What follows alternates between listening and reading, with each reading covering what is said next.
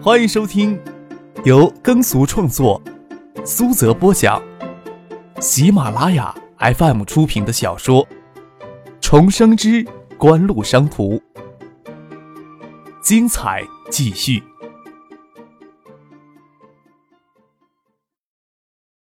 第四百零八集。上会业高速公路之前，有一个长途汽车临停点，不愿意绕到市区购票上车的旅客，可以在这个临搭点搭乘长途汽车。张克在紫竹园又住了一夜，直到二十二号下午才离开惠山。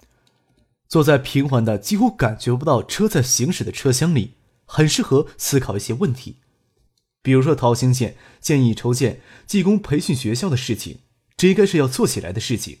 不仅香雪海要做，锦湖也要做。这样的话，还不如让锦湖统一去筹措。看着窗外的建筑，离高速公路很近了，感觉车速慢了下来。从后视镜里看了傅俊一眼，傅俊朝右边努努嘴。张克看了过去，何贤穿着暗红色的运动罩衫，斜挎背包，亭亭玉立地站在零点点的站台上，看着他翘首以待的样子，大概是想搭过路的长途车回学校去。他身边两个青年倒是像是搭讪的人，眼睛还不停地往何贤身上溜，倒是站这边等车的人多，他们也不敢有出格的言行。何贤眼睛瞅着路这边，也只能淡然默之，都生气不得。张克让父亲将车开过去，按下了车窗，搓着嘴吹了一记响亮的长衣口哨，手趴着车门，头都探了出来，色眯眯的看着何贤，一股流氓腔。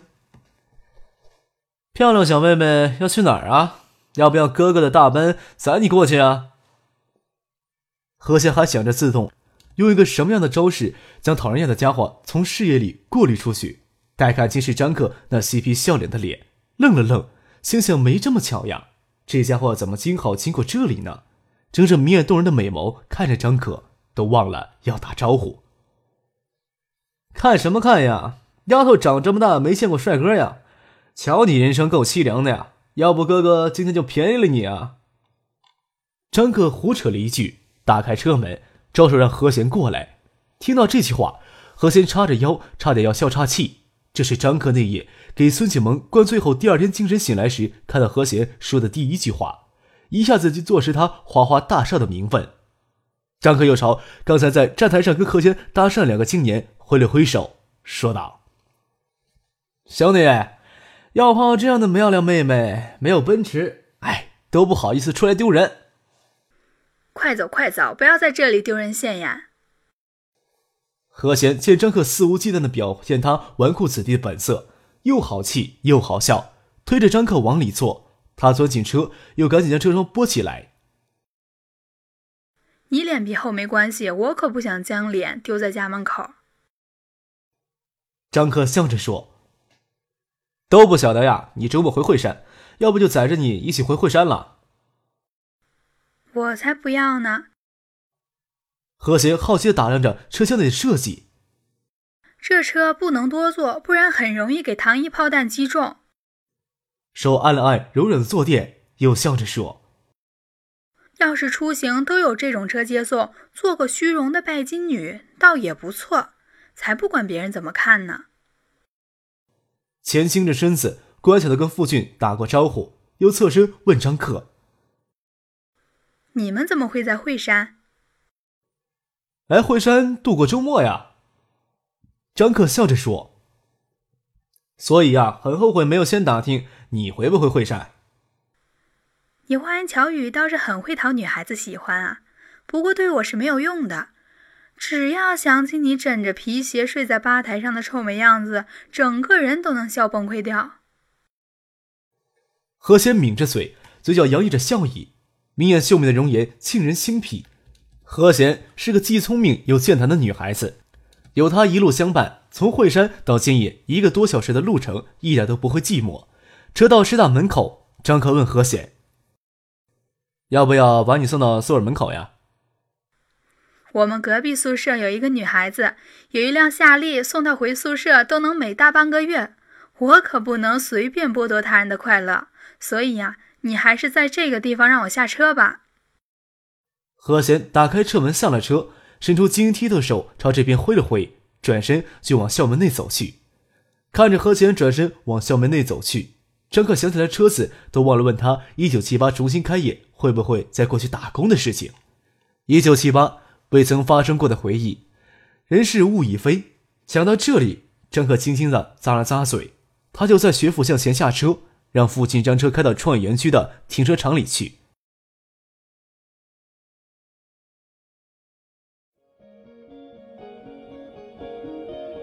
您正在收听的是由喜马拉雅 FM 出品的《重生之官路商途》。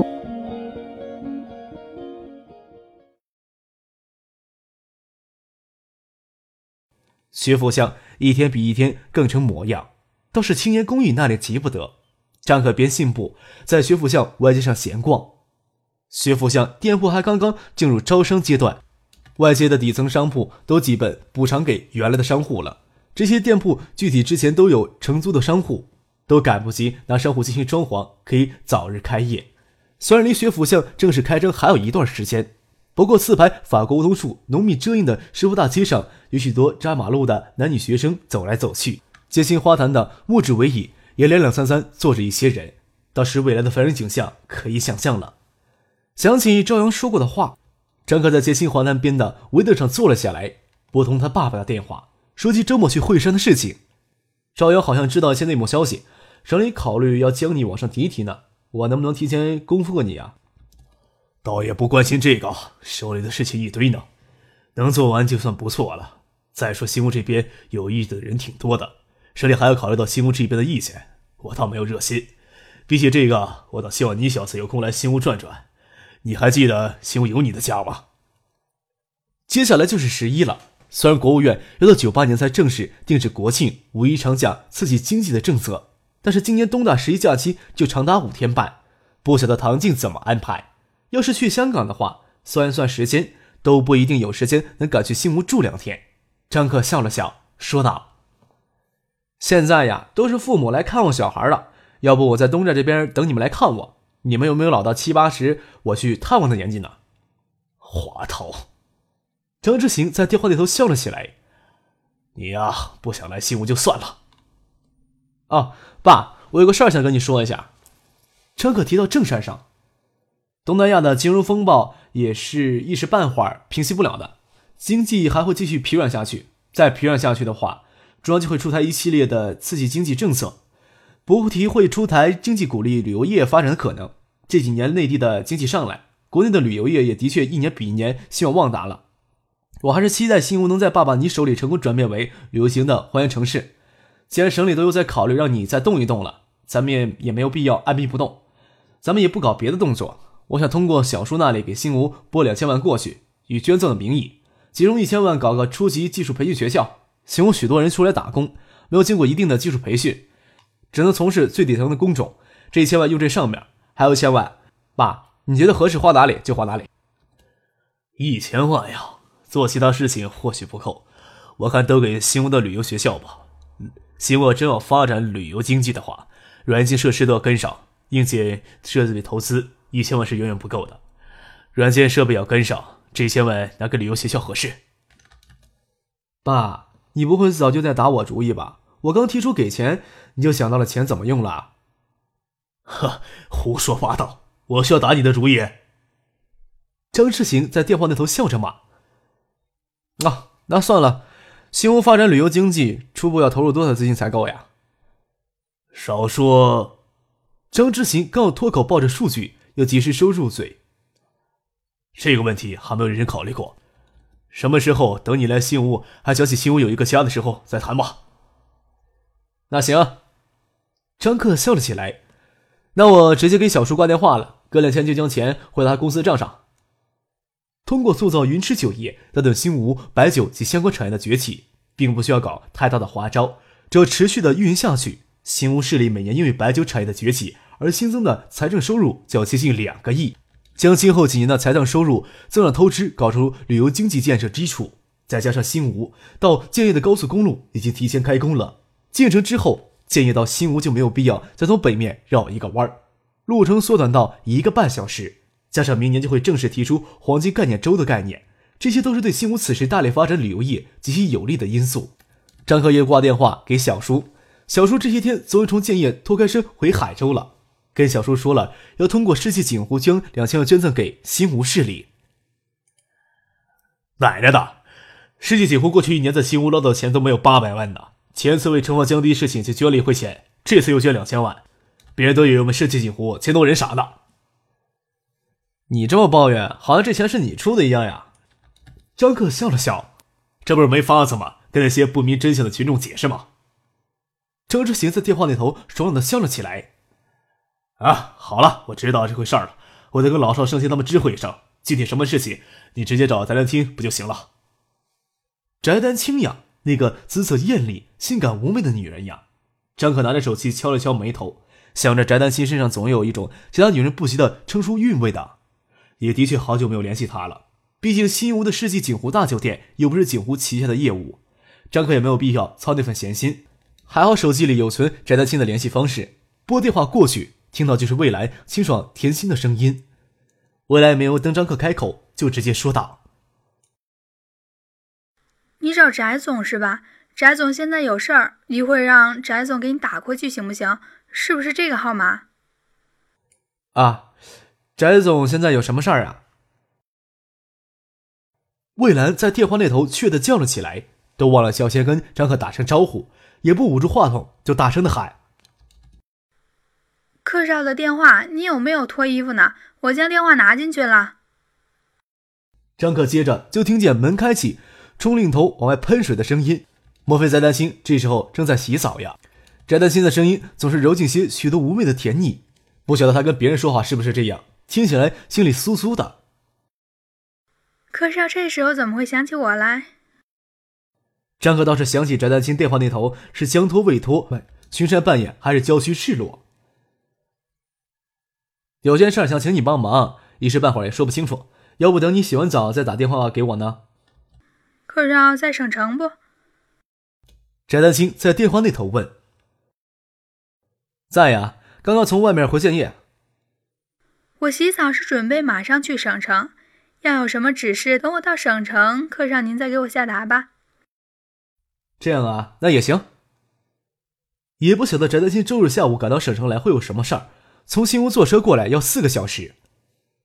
你过来直接到东大南门打我电话，我请你们吃晚饭。挂了电话，张可站起来往宿舍里走。前天将自行车丢女生宿舍楼前，第二天再去找就丢失了踪影，现在只能步行回到宿舍里。秋后周日下午，阳光和煦，从夜归湖上出来的微风也没有之前古怪的刺鼻味道。走在浓荫的梧桐树荫下，看着偶尔经过靓丽的青春女生，这样的步行的确不算太难受。校园的东片是生活区，本科生宿舍、研究生宿舍及公寓，四个学生食堂、教工食堂、学生浴室、开水房、校园商店、网球场、室内体育馆都集中在这一片儿。不过最集中的还是合欢山的东里，最大的两个食堂、浴室、开水房，还有东大最长的海报墙，都集中在那里。走到海报墙那里，现在正是开水房供水的时间，很多学生都提着水壶站在海报墙前搜索有用或者有趣的信息。舞会之类的学生组织通常都会贴到海报墙上。张可也闲闲时间站在海报墙前浏览，海报墙上张贴了许多学生组织招新的海报，都是校报、团报、校电视台、校电台、学生会、登山协会、舞蹈协会等等诸如此类的学生组织。张可前世在东大，不想受别人的嫌弃儿。就自己组织了一个围棋协会，只要招收的学生会员超过一定的人数，组织的主题又够积极向上，校团基本上都会予以一个通过，并提供一个活动现场，还有一定的活动经费。不过张克的目的还是从招协那里招来的会员那里骗些会员费，大家一起吃吃喝喝，度过愉快的大学时光。